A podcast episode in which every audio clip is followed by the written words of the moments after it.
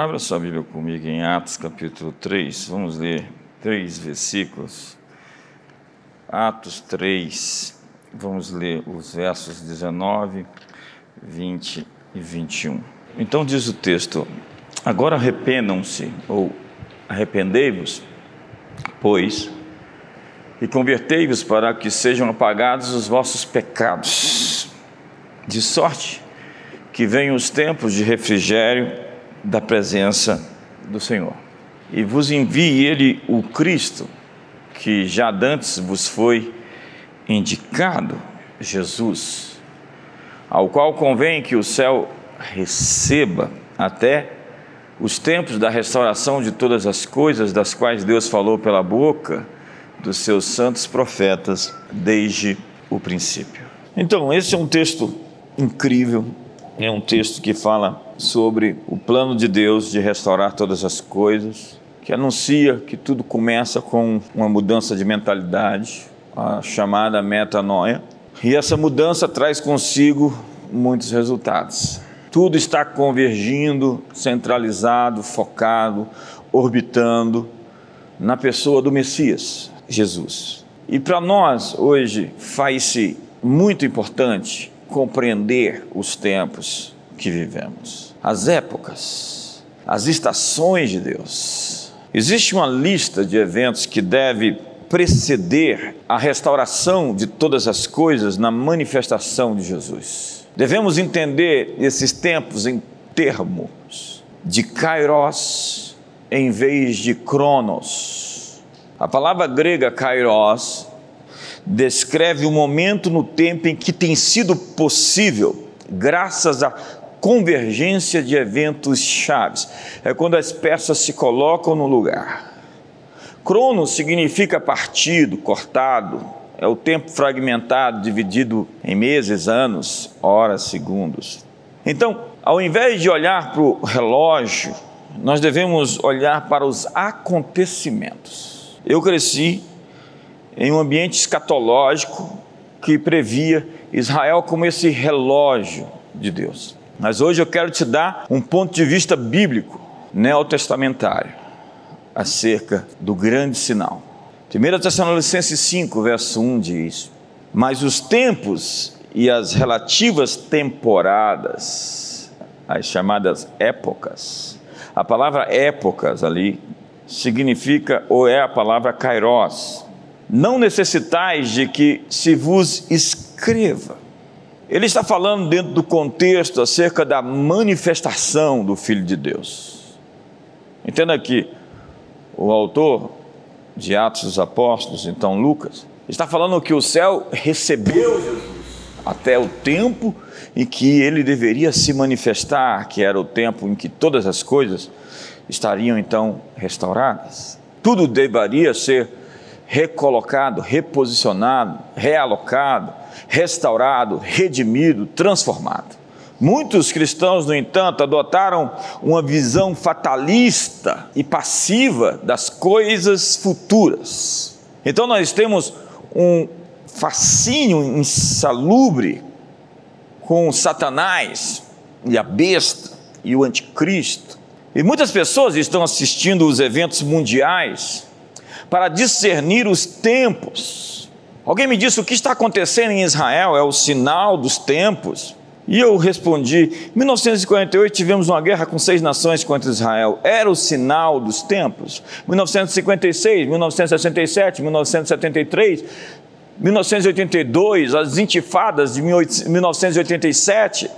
Tantos movimentos que estavam ali dentro desse barril de pólvora chamado Oriente Médio, provocando os ânimos mundiais. Mas é estranho pensar que os eventos mundiais, para discernir os tempos, sejam vistos nos jornais, quando a Bíblia diz que os principados, as potestades, os anjos estão assistindo à igreja, a fim de discernir a sabedoria multiforme de Deus. Atos 3, verso 9 diz isso. Que diz que a multiforme sabedoria de Deus é conhecida aos principados e potestades nos lugares celestiais. Os anjos assistem à igreja para saber que tempos estamos vivendo. enquanto nós estamos assistindo os jornais. É preciso compreender as estações de Deus. Daniel disse sobre os tempos e as épocas com a seguinte expressão: os sábios entenderão. A descrição completa dele dizendo que o saber se multiplicaria, que os homens correriam de um lado para outro e que os selos se abririam, os selos estariam fechados até o determinado tempo, e os selos se abririam, e tudo isso seria percebido por pessoas sábias. Eles entenderiam os tempos, as estações, as épocas.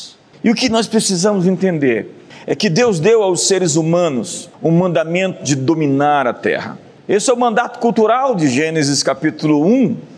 Isso está descrito em Salmos capítulo 8. Então Deus os abençoou e lhes disse: sede fecundo, frutífero, multiplicai-vos, enchei a terra, dominai-a, tenha domínio sobre os peixes do mar, sobre as aves do céu, sobre as aves do ar e sobre qualquer coisa que se move sobre a terra, debaixo do céu, Deus colocou uma autoridade que era a extensão do seu domínio, chamado homem. E nós governamos, dominamos, porque somos bípedes, eretos, que ficamos de pé, como nenhum outro ser que exista aqui nesse planeta. Já fizeram tantas discussões sobre quem é o homem. E a resposta está no Salmo 8: Que é o homem que o estimes, o filho do homem que o visites? Fizeste por um pouco menor do que Elohim, de glória e de honra o coroaste, lhe deste domínio sobre a obra das suas mãos, sob seus pés tudo lhe puseste. Ovelhas, bois, animais, lhe deste domínio sobre a obra das suas mãos. O homem seria então a extensão desse governo do céu na terra. Os céus são os céus do Senhor, mas a terra deu a ele aos filhos dos homens. Salmo 115, verso 16. A terra e a sua plenitude pertence ao Senhor, mas Deus deu o governo dela a nós, seres humanos. E se existe alguma coisa errada nesse planeta, é porque existe alguma coisa errada com a humanidade. As pessoas dizem: se Deus é tão bom, por que, que há problemas na terra? A questão dos problemas na terra não são referentes a Deus, mas referentes a nós, seres humanos. Porque para não existir problemas na terra, Deus tinha que cancelar a nossa capacidade de decidir pelo bem ou pelo mal. Deveríamos ser robotizados, autômatos, controlados por controle remoto para não tomar decisões ruins. Mas não foi assim que ele nos fez. Ele nos deu a capacidade de decidir. E a condição da terra está diretamente relacionada à condição da humanidade. Quando Deus criou a terra e o homem, ele abençoou o homem e a terra. Quando Adão e Eva pecaram, tanto o homem como a terra foram amaldiçoados. Está lá em Gênesis 3. Maldita é a terra, né? Porque deste ouvido a tua mulher e comeste a árvore que te ordenei, dizendo: Não comerás dela. Maldito é a terra por tua causa. Em fadiga comerás dela todos os dias da tua vida, e ela produzirá espinhos e abrolhos, e comerás das ervas do campo. Do suor do teu rosto comerá o teu pão, até que tornes a terra, porque dela foste tomado, porque és pó, e ao pó tornarás. Então nós podemos dizer: assim como vai o homem, assim vai a terra. A condição do planeta reflete a condição de quem tem autoridade, domínio sobre ele. Assim como a condição da sua empresa, assim como a condição da sua casa, assim como a condição da sua comunidade, é tudo reflexo da autoridade. Todo o nosso problema é um problema de autoridade, de liderança. Todo problema é um problema de liderança. Se existe algo errado, é porque faltam líderes. Quando o homem foi abençoado, Deus abençoou a terra. Quando foi amaldiçoado, a terra foi amaldiçoada juntamente com ele. Agora, quando o homem é levantado, toda a criação é também levantada. A redenção A redenção do homem significa a redenção da terra. E isso está escrito em Romanos capítulo 8. Veja só o que está escrito. Porque a criação aguarda com ardente expectativa a revelação dos ruiós, os filhos maduros de Deus. Porquanto a criação ficou sujeita à vaidade, não voluntariamente, mas por causa daquele que a sujeitou, na esperança também de que a própria criação seja liberta do cativeiro da corrupção, para a liberdade da glória dos filhos de Deus, verso 23, porque nós sabemos que toda criação conjuntamente geme e está em dores de parto até agora. Agora sim, verso 23. E não só ela, mas até nós que temos as primícias do Espírito, também gememos em nós mesmos, aguardando a nossa adoção, a saber, a redenção dos nossos corpos. Então, até o mortal ser revestirá da imortalidade, a corrupção da incorruptibilidade, como diz 1 João 3, verso 2: Amados, ainda não se manifestou o que havíamos de ser, porque quando ele se manifestar, seremos semelhantes a ele, porque o veremos como ele é, quando seremos reestruturados de maneira atômica, molecular, em um novo corpo glorificado, porque assim é a glória do sol, outro é a glória da lua. Então, Paulo nos fala sobre essa transformação física que foi prenunciada por Jesus quando este ressuscitou dos mortos e recebeu um corpo glorificado, que ele comeu e que Tomé tocou em seu corpo, afirmando que o espiritual não significa não material, porque esse mesmo Jesus subiu aos céus nesse corpo e está sentado à destra da majestade nas alturas, com o corpo em fisicalidade no céu. Então, a terra espera os filhos de Deus para livrá-la da maldição. Somos então chamados por Deus para restaurar a bênção de Deus para toda a criação. Então, se a terra produziu abrolhos e espinhos pelo pecado, pelo novo homem restaurado, redimido, pela nova criatura, nascido de novo, nós deveríamos então fazer com que esse caminho fosse invertido. Como dizia, dizia o Dr. Miles, nosso caminho é de volta para o jardim. Mas para isso, os filhos de Deus devem abençoar as nações. Os filhos de Deus devem possuir os lugares de decisão e de riqueza. Deus disse a Abraão: Em ti serão benditas todas as famílias da terra. E em Gálatas 3, verso 13, diz que Cristo nos resgatou da maldição da lei, fazendo-se Ele próprio maldição em nosso lugar, porque está escrito: Maldito todo aquele que for pendurado no madeiro. E verso 14, não o 15, diz: Para que os gentios viessem, vissem a bênção de Abraão em Jesus Cristo, a fim de que nós recebêssemos pela fé a promessa do Espírito. O que está em questão é que Deus abençoou Abraão e, pela bênção de Abraão, disse: Todas as famílias da terra em você, Abraão, serão abençoadas pela sua descendência. A bênção de Abraão pertence aos filhos redimidos de Deus. A pergunta crítica é: quem é essa descendência de Abraão?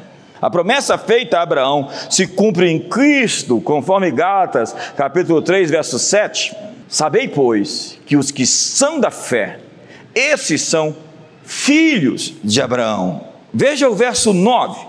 De modo que os que são da fé são abençoados como o crente Abraão. A descendência de Abraão está sendo apontada como os descendentes em Cristo Jesus, conforme o verso 26. Vamos ver?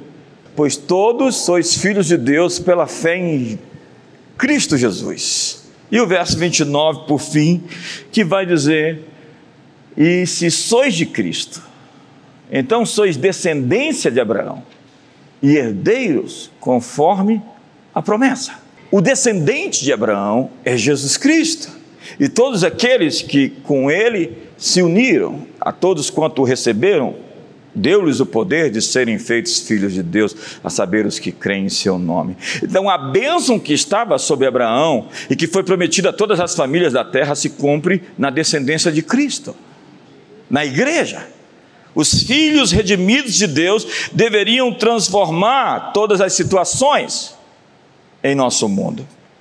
Gênesis 22, então, diz no verso 17: que deveras te abençoei, Abraão, e grandemente multiplicarei a tua descendência como as estrelas dos céus e como a areia que está na praia do mar, e a tua descendência possuirá a porta dos teus inimigos.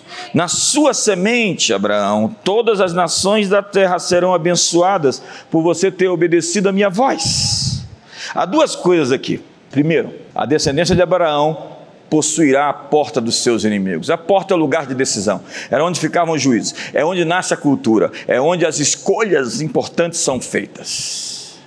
Deus quer colocar muitos de nós nos lugares onde a cultura nasce, onde os livros didáticos são escritos, onde a educação brota, onde a mídia, a arte, o entretenimento, onde a cultura brota, onde o dinheiro, os recursos são gerados. Deus quer colocar você nas portas onde as decisões importantes do mundo são tomadas, porque Deus tem uma agenda e a agenda dele é redimir toda a terra, e para redimir a tua, toda a terra ele precisa da descendência abençoada, em ti serão abençoadas todas as famílias da terra. O propósito de Deus para a igreja é torná-la um reino de pessoas abençoadas, a fim de abençoar todas as nações da terra. Então, o retorno de Jesus está diretamente ligado a igreja. A igreja é o sinal. O texto que eu li, os céus o retém até o tempo da restauração de todas as coisas. Como diz Apocalipse 19, veja esse texto de Apocalipse 19, verso 7, esse é o grande sinal.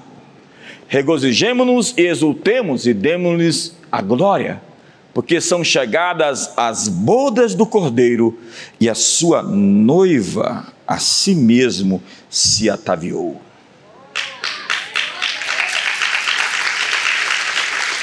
A igreja se ornamentou, a noiva se vestiu, a noiva se maquiou, a noiva foi no salão e arrumou o cabelo. A noiva está pronta para o casamento. Este é o sinal. Quando a igreja, segundo Paulo, tem essa visão sem mancha, sem mácula, sem ruga e sem defeito. João viu a igreja completa como uma mulher ataviada, vestida, linda, pura e esplêndida. Em Cantares 6, nós temos esse vislumbre da noiva. Quem é esta, formosa como a lua, resplandecente como o sol, formidável como um exército com bandeiras? O acontecimento em torno da manifestação do Filho de Deus está condicionado à obediência da igreja no cumprimento da sua grande comissão. É a igreja que deve mostrar aos principados e potestades as muitas formas da sabedoria de Deus. Pedro nos fala, no capítulo 3, no verso 11, em 1 Pedro, portanto, uma vez que todas essas coisas serão dissolvidas, que pessoas de forma que você deveria estar em santa conduta e piedade, procurando agilizar a vinda do dia de Deus. O texto está falando, procurando apressar a vinda do Filho de Deus. Como? Não existe um cronos, uma data, um dia específico marcado no calendário. Não. É como a arca. O dilúvio virá quando a arca estiver pronta. Jesus virá quando a noiva estiver pronta.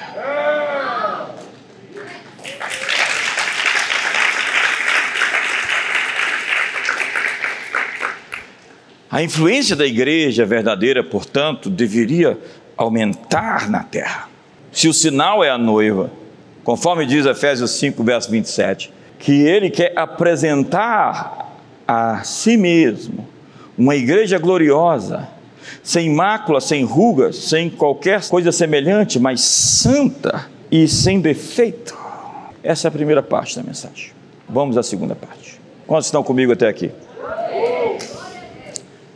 Em Mateus 16, verso 18, nós vemos que o papel da igreja era se confrontar diretamente com as portas do inferno, com o choque, com o confronto, com a colisão com os poderes que ocuparam esse mundo. Lembre-se, a terra prometida era destinada ao povo de Deus, mas estava cheia de gigantes. Então eles deveriam expulsar os gigantes. Então a terra está cheia de gigantes e Deus entregou a terra aos seus filhos. E a igreja deve se confrontar com os lugares onde as portas do inferno se abrem. Lá em Apocalipse 9 mostra o poço do abismo aberto e monstros, seres horríveis saindo. E é isso que muitas vezes está acontecendo, onde forças espirituais estão vindo oprimir a humanidade, e é o lugar onde a igreja deve estar. João diz: Para isto se manifestou o Filho de Deus para destruir as obras do diabo. Paulo diz em 1 Timóteo 3,15 que a igreja é a coluna e o esteio da verdade, a igreja do Deus vivo, coluna e baluarte da verdade. Então a igreja não pode ser uma representação dos valores do inferno. A igreja deve ser uma ameaça para quem tem interesse de manter a mentira, o engano, a opressão. A igreja não pode se macumunar com forças que não representem os valores do reino de Deus. Aparte-se do mal todo aquele que invoca o nome do Senhor. A igreja é uma ameaça para quem usa do engano.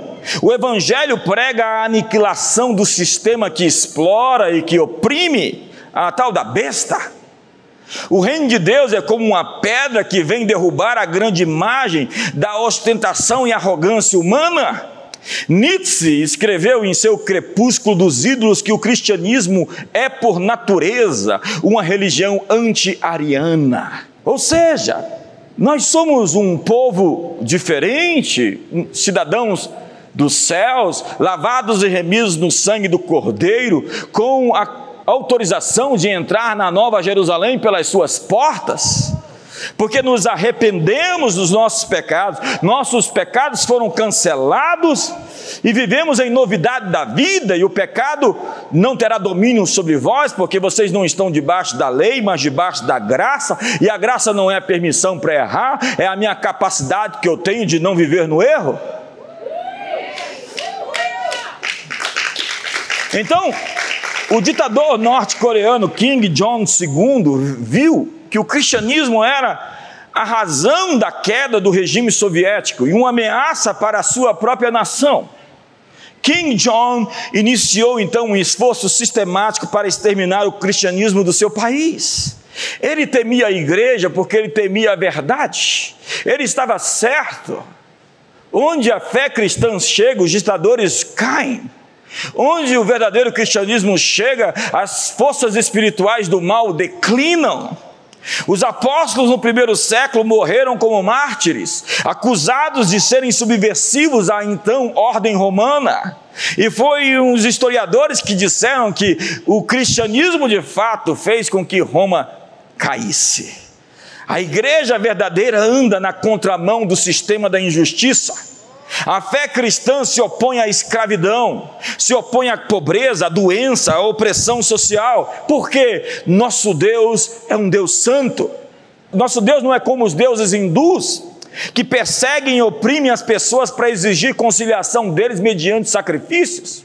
Deus não se envolve em maracutaias, em confusões, em mentiras, em enganos. A parte do mal aquele que invoca o seu nome. Os deuses greco-romanos eram piores que os seres humanos. Histórias de incestos, assassinatos, traições e conspirações eram muito comuns nas mitologias dos gregos. Cada um age de acordo com o Deus que adora. Se somos a igreja, deveríamos então viver em pureza e em verdade, porque não há ninguém como o Senhor. Nosso Deus é santo. Sede santos, como santo Ele é. Sede perfeitos, como perfeito é vosso Pai Celestial. Deus não se compactua com o pecado. Deus é santo e justo juiz, e Ele pune o pecado, porque é da sua natureza corrigir tudo que está à sua volta, somente mediante a sua presença. Ele é tão puro que, ao se manifestar, nós descobrimos em tudo que estamos errando, simplesmente por ele aparecer. É quando eu me encontro com Ele em oração e tenho que olhar para Ele e saber que qualquer coisa que eu disse que não deveria ter sido dito me é convencida de que de fato eu precisava de me realinhar. A mensagem do Evangelho, portanto, é subversiva, ela condena a injustiça, ela bate de frente contra a corrupção. A igreja recebeu uma comissão para ir e mudar o mundo. A igreja é a agência de transformação mundial. Nós devemos redimir o mundo. E se vamos assim fazê-lo, temos que viver em arrependimento. Viver em arrependimento. Nós vivemos em um mundo de injustiça e de ofensas. E é preciso de acerto de contas entre nós. Se somos o povo que redime a terra, nós temos que começar dentro de casa. Se nós fracassarmos em julgar a nós mesmos, diz o apóstolo Paulo que Deus nos julgará. Se eu não me corrigir, Deus me corrigirá. Se eu não colocar freios na minha língua, Deus vai colocar. Se eu não operar dentro dos padrões, dos limites da justiça, Deus vai colocar freios e limites e vai disciplinar os seus filhos, se de fato somos filhos. Porque se estáis sem disciplina, sois bastardos e não filhos, diz o autor a Hebreus. Então, 1 Coríntios 11, verso 29, diz que às vezes será necessário o juízo sobre alguém em particular para não haver condenação. E foi isso que Paulo disse lá em Coríntios, no capítulo 5, sobre um homem que tinha se deitado com a mulher de seu pai, com a sua madrasta. Paulo disse, sentenciando, que o seu corpo seja entregue a Satanás, para que a sua alma seja salva naquele dia. O que Paulo está dizendo é que a sua existência física seria terminada em julgamento, para que a sua alma não se perdesse. Sim, o pecado traz muitas dores. Nós hoje vemos a banalização do sexo em todo sentido. É incrível como as pessoas perderam o temor. A gênese do caos social, a nossa volta, é a morte do matrimônio, é o desrespeito aos limites sagrados dos laços do casamento. O adultério traz consequências terríveis sobre quem o comete.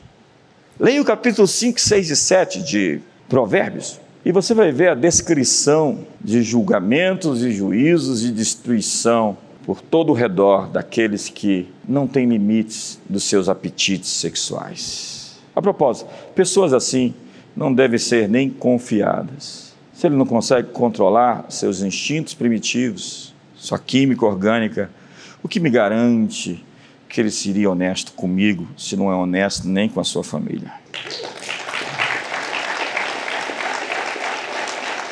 Então Hebreus fala sobre o leito manchado. Como diz o texto, venerado seja entre todos o matrimônio e o leito sem mácula. Quanto aos adúlteros e impuros, Deus os julgará. Então alguém disse: Eu não gosto mais da minha mulher, eu não gosto nem do cheiro dela, eu não gosto da presença dela. A propósito, vamos conversar mais um pouco e ir mais fundo nessa história.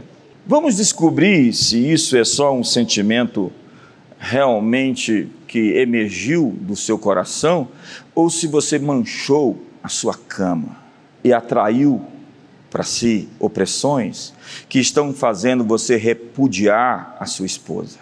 Você convidou o inimigo para dormir com você quando você ultrapassou um limite. Quem transpassa um muro, uma cobra o morderá.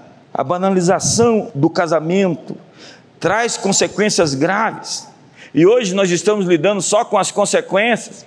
Eu vejo parlamentares defendendo a pauta dos costumes no Congresso Nacional, na Câmara e no Senado, cujo seu testemunho pessoal é totalmente diferente daquilo que ele preconiza, daquilo que ele defende.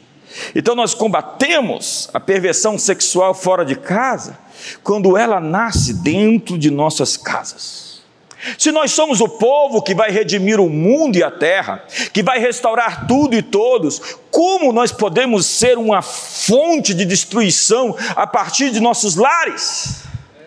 Há algo errado com os cristãos. Então, uma sociedade cheia de crimes, de drogas, de rebeldia e de corrupção é simplesmente o resultado de famílias disfuncionais.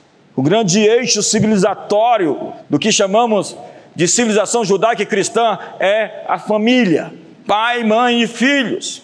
E ao ferir essa célula máxima da sociedade, você está ferindo toda a sociedade, você está machucando tudo ao seu redor. Adolescentes grávidas, pais precoces, a indústria do aborto, a delinquência juvenil, é senão o resultado da morte do matrimônio. Agora nós temos o conceito de família sem casamento, sem compromisso, sem verdade, sem lealdade, sem confiança.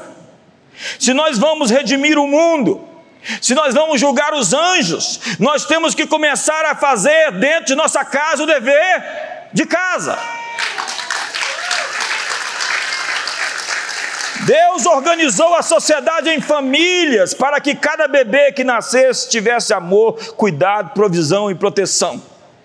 É assim que Deus fez em sua imensa sabedoria. Os bebês vão nascer em um ambiente acolhedor. Os pais o estarão esperando. Eles o abraçarão, eles o protegerão com a sua própria vida.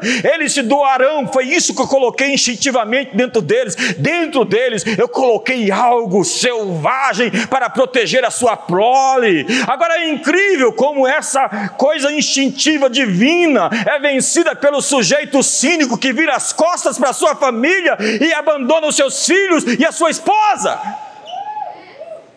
Deus diz em Malaquias: Eu, o Senhor, odeio o repúdio, odeio o divórcio e o que cobre de violência suas vestes.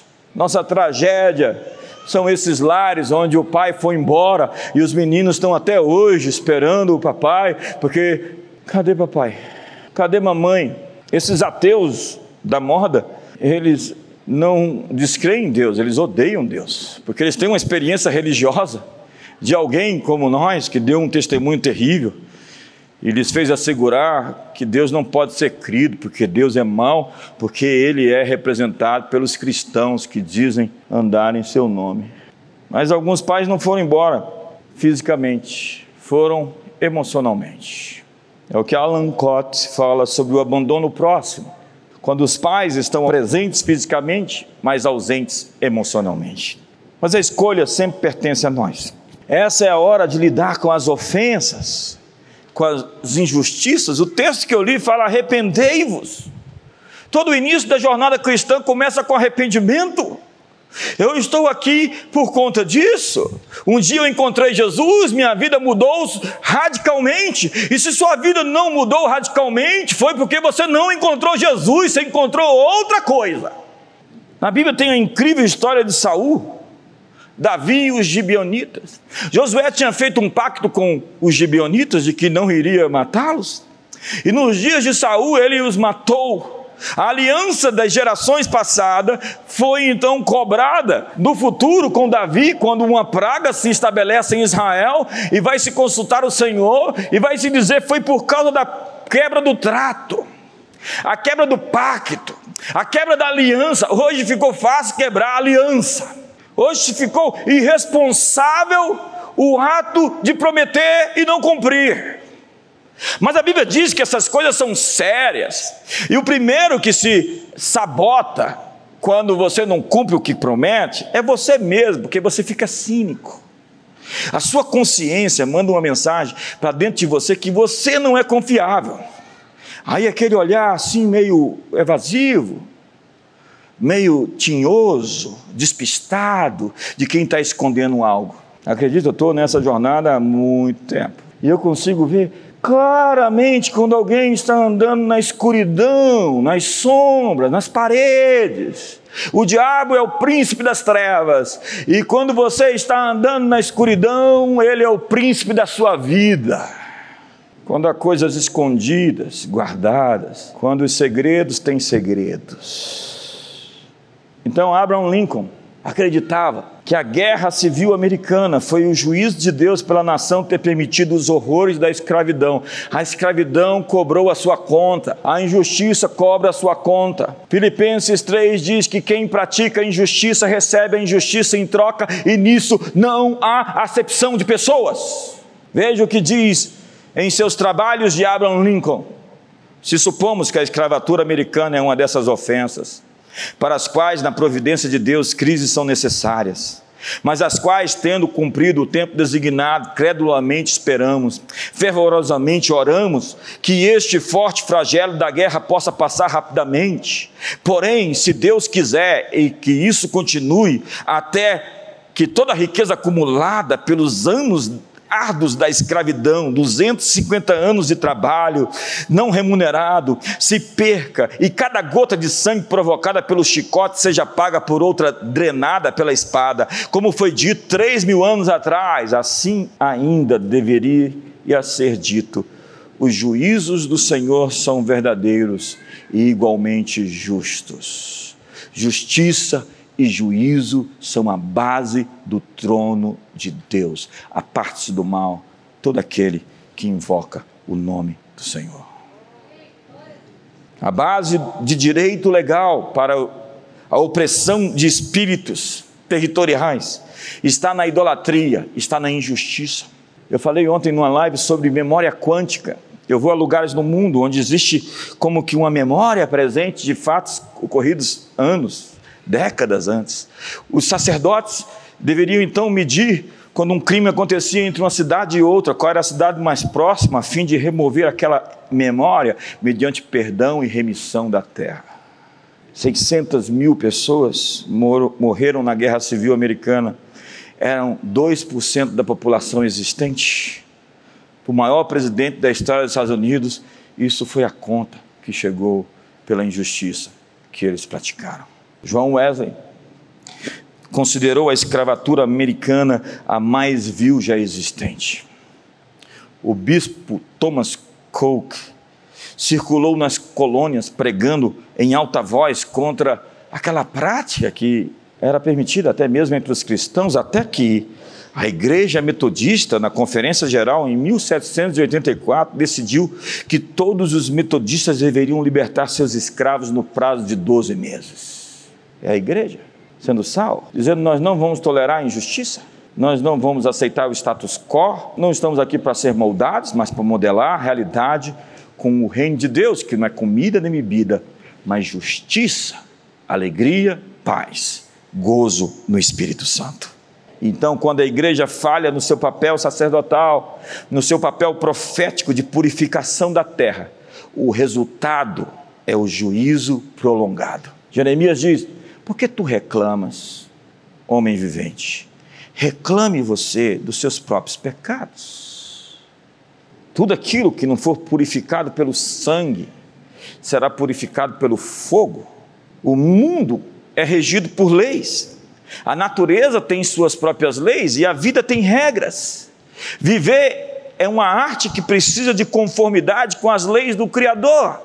Se atentamente ouvides minha voz e guardados os meus mandamentos, sereis bendito ao entrar, bendito ao sair, bendito o fruto do seu vento, o fruto da sua terra, o fruto dos seus animais, o fruto do seu solo, sereis, emprestareis, não tomareis emprestado, sereis cabeça e não cauda, só segue o fluxo, você está seguindo a Deus, e tudo isso vai te seguir, a Bíblia diz: isso vai te perseguir, isso vai vir atrás de você. Buscai o reino de Deus e a sua justiça, e todas essas coisas vos serão acrescentadas. Então a vida tem suas regras e nós precisamos aprender a obter harmonia, equilíbrio, consonância com a fonte da vida.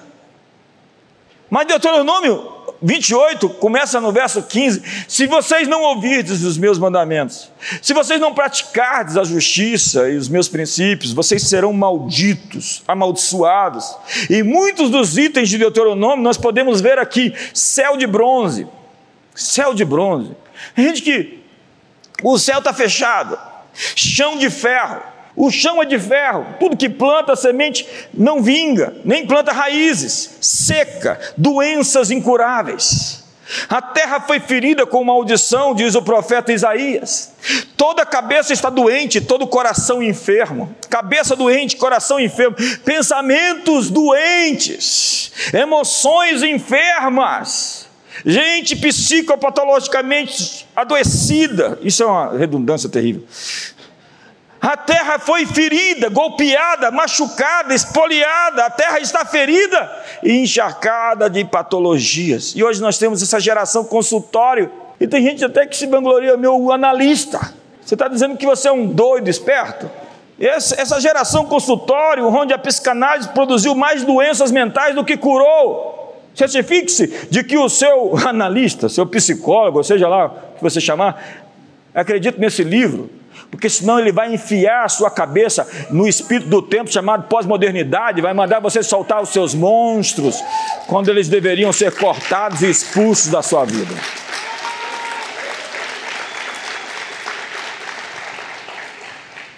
Então, nossos jovens estão drogados, fumando maconha, bêbados, angustiados, alienados, e você pergunta: onde é que estão seus pais? Ah, meus pais. E hoje o ídolo mais popular chama-se Mamon. Seus devotos fazem qualquer coisa por dinheiro. Seus altares foram construídos em homenagem à fama, ao poder e à riqueza. Como diz o profeta Isaías: há quem sirva a Deus a fortuna. Isaías 65, verso 6.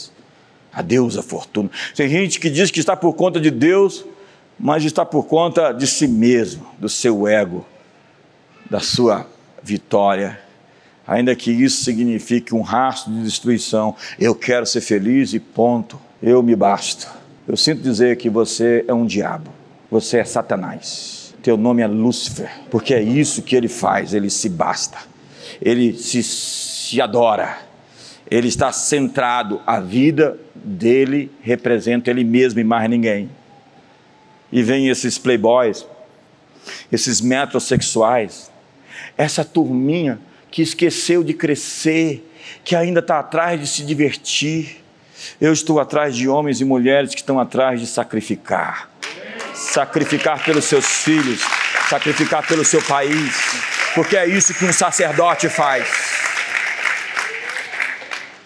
Sacrificar a sua vontade, ah, meu casamento não está bom, viva como um eunuco. Esse é o seu espinho na carne. João Wesley ficou com a sua esposa até o fim, deixou um legado para a eternidade. E depois, na sua biografia, ele diz: Minha mulher era prima irmã do diabo, e nem mil anos bastariam para curar todas as feridas que ela fez na minha alma. Terminou casado, terminou crente. Certamente vamos encontrá-lo, quanto muito desses ególatras vão estar do outro lado. Se teu olho te faz tropeçar, arranca ele fora.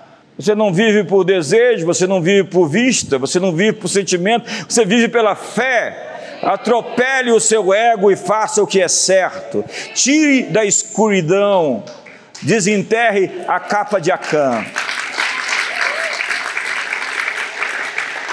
Porque estamos sofrendo derrotas. Você pegou a capa de Acã, as coisas consagradas à destruição, e colocou dentro da sua tenda, e a sua família está morrendo, porque existe uma coisa abominável escondida em sua família. Se nós vamos redimir a terra, comecemos onde temos que começar, em nós mesmos.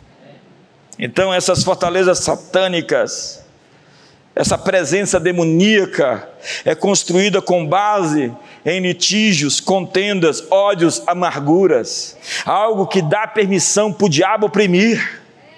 É o pecado não redimido, clamando por justiça.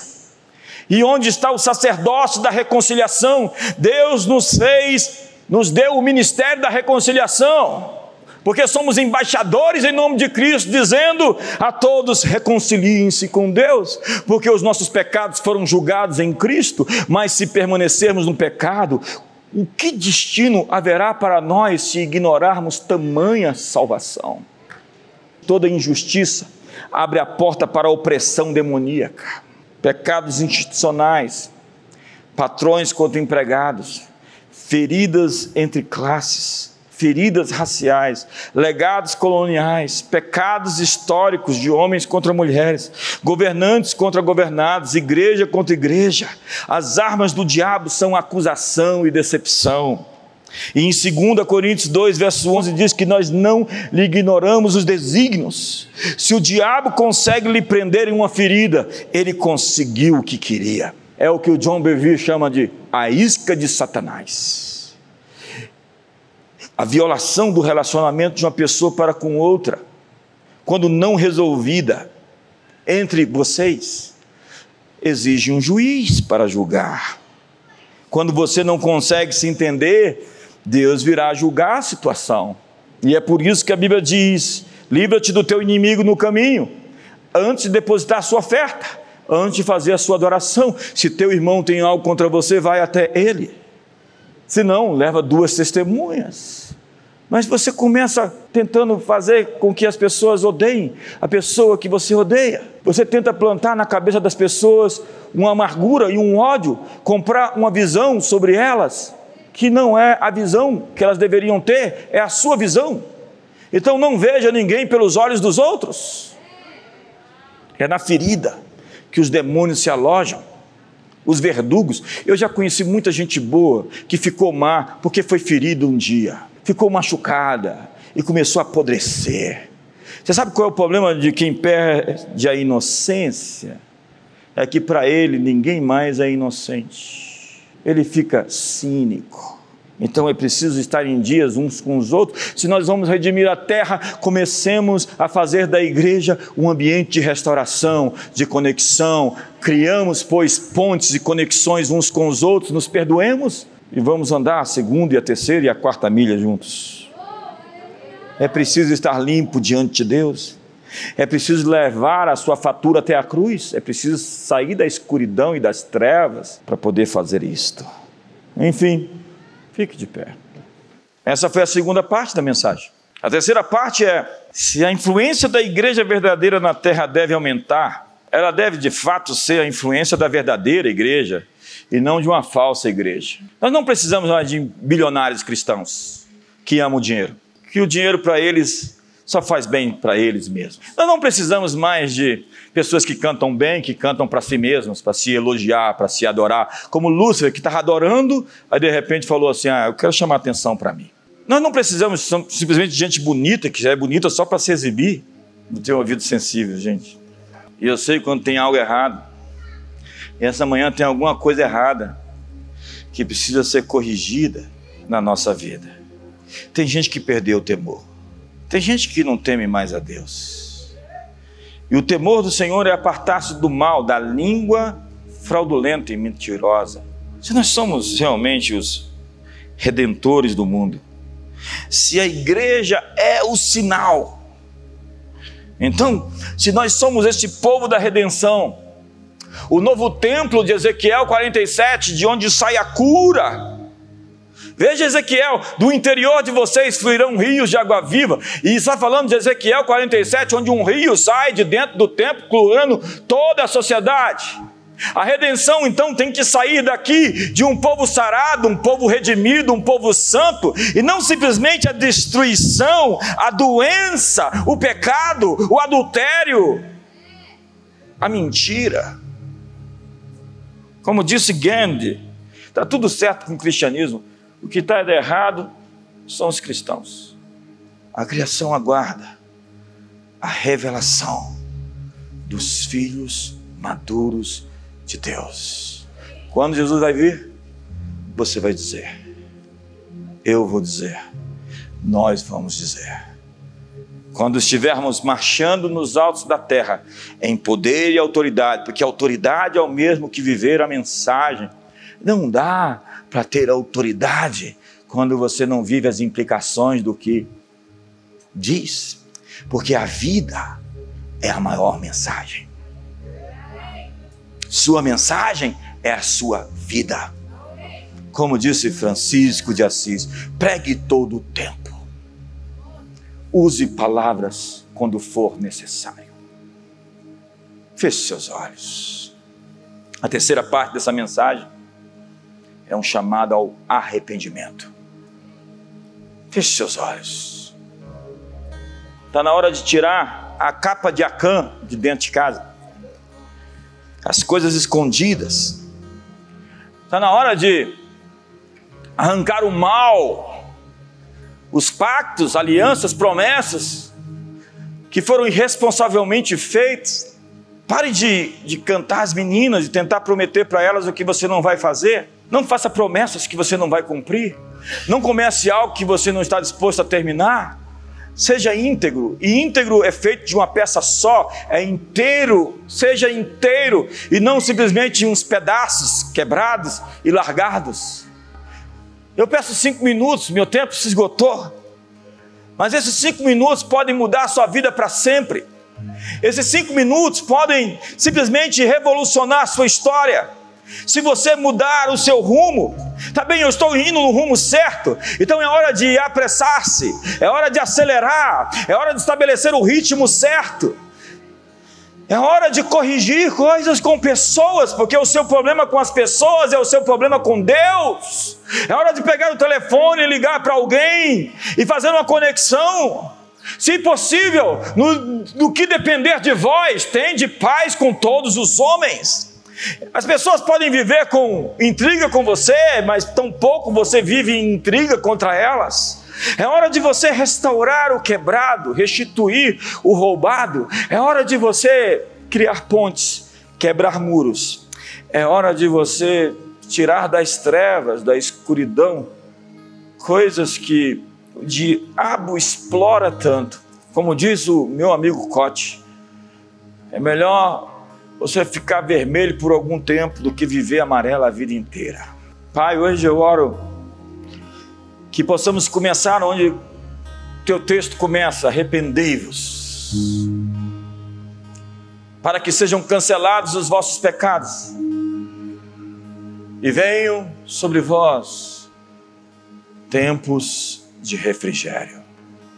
O arrependimento, a confissão, trará misericórdia e restauração. Enquanto calei os meus pecados, envelheceram os meus ossos pelo meu constante gemido todos os dias. Confessei-te o meu pecado, a minha iniquidade não mais ocultei, e tu perdoaste a iniquidade do meu pecado. Pais, sejam exemplos dos seus filhos com a conduta certa Filhos reproduzem o comportamento dos pais. Pai, muito obrigado. Queremos valorizar as coisas mínimas para ser posto sobre as maiores, ser fiéis no dinheiro, nas palavras, nas promessas, fiéis em tudo, porque tu és fiel. E queremos ser como tu és. Queremos te representar de verdade, com a sua verdadeira imagem, não uma caricatura de Deus. Queremos ser a expressão do poder, do amor, da moderação, de uma graça não barata, de um evangelho legítimo, genuíno, de milagres, prodígios, sinais, maravilhas e de testemunhos. Nos capacita, Senhor. Hoje estamos indo à cruz, arrependidos de nossos erros, nossas falhas, levando até o Gólgota todas as falhas, erros, pecados, transgressões, iniquidades. Tudo o que fizemos que está incompatível, em desacordo com o teu plano. Vamos até o Calvário hoje. Sabemos que Ele carregou isso, que não temos que viver culpados, porque se confessarmos os nossos pecados, Ele é fiel e justo para nos perdoar os pecados e nos purificar de toda injustiça. Quem encobre as suas transgressões jamais prosperará, mas aquele que confessa e deixa encontrará misericórdia. E hoje, como aquela mulher adúltera, fragada em adultério, onde o Senhor diz: Onde estão os teus acusadores? Ninguém te acusou, tampouco eu. Vai e não peques mais. Queremos viver a verdade do Evangelho no poder do Espírito Santo, de vestes limpas. As vestes de linho puro são a justiça dos santos. E que sejamos assim ornados, ornamentados, que a noiva seja adornada, que ela seja o sinal para o mundo de um povo poderoso que assiste nos altos da terra, vivendo a verdade, vivendo a justiça, vivendo o amor de uns para com os outros, levando os fardos uns dos outros, perdoando uns aos outros, suportando uns aos outros. Hoje estamos aqui como a igreja. Purifica-nos, redime-nos, redime o teu povo, a fim de que possamos redimir tudo lá fora, à nossa volta. Começa em nossa casa restaura o coração do pai ao filho, o coração do filho ao seu pai, o coração da esposa ao seu marido, do marido à sua esposa. Resgata amizades, relacionamentos perdidos, quebra o poder da mentira, do engano e principalmente do orgulho. O orgulho.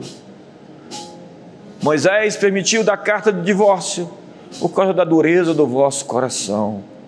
É o orgulho o coração duro que faz relacionamentos romperem, casamentos acabarem, amizades terminarem. O orgulho não tem amigos. Mas não, nós não temos essa opção. Nossa vida não está centrada em nós mesmos. Escolhemos ter um Senhor, alguém que está no trono da nossa vida. Estamos aos teus serviços, à tua disposição. Guia-nos no caminho certo. Leva-nos as veredas antigas. Perguntai no caminho sobre as veredas antigas. Leva-nos à rocha que é alta demais para nós.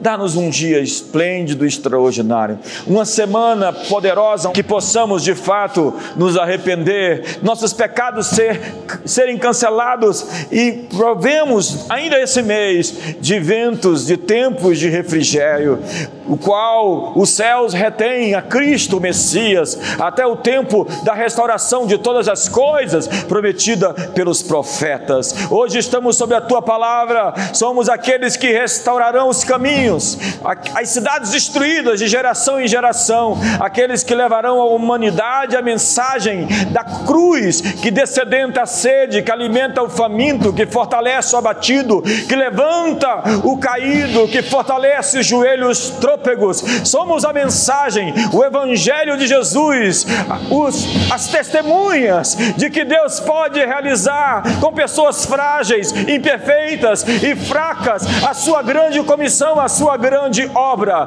Leva-nos, Senhor, ao próximo nível, ao próximo passo, à próxima estação. Confirma a obra das nossas mãos. Que o amor de Deus, a graça de Jesus e a comunhão do Espírito Santo seja sobre a sua vida. Um ótimo dia a todos.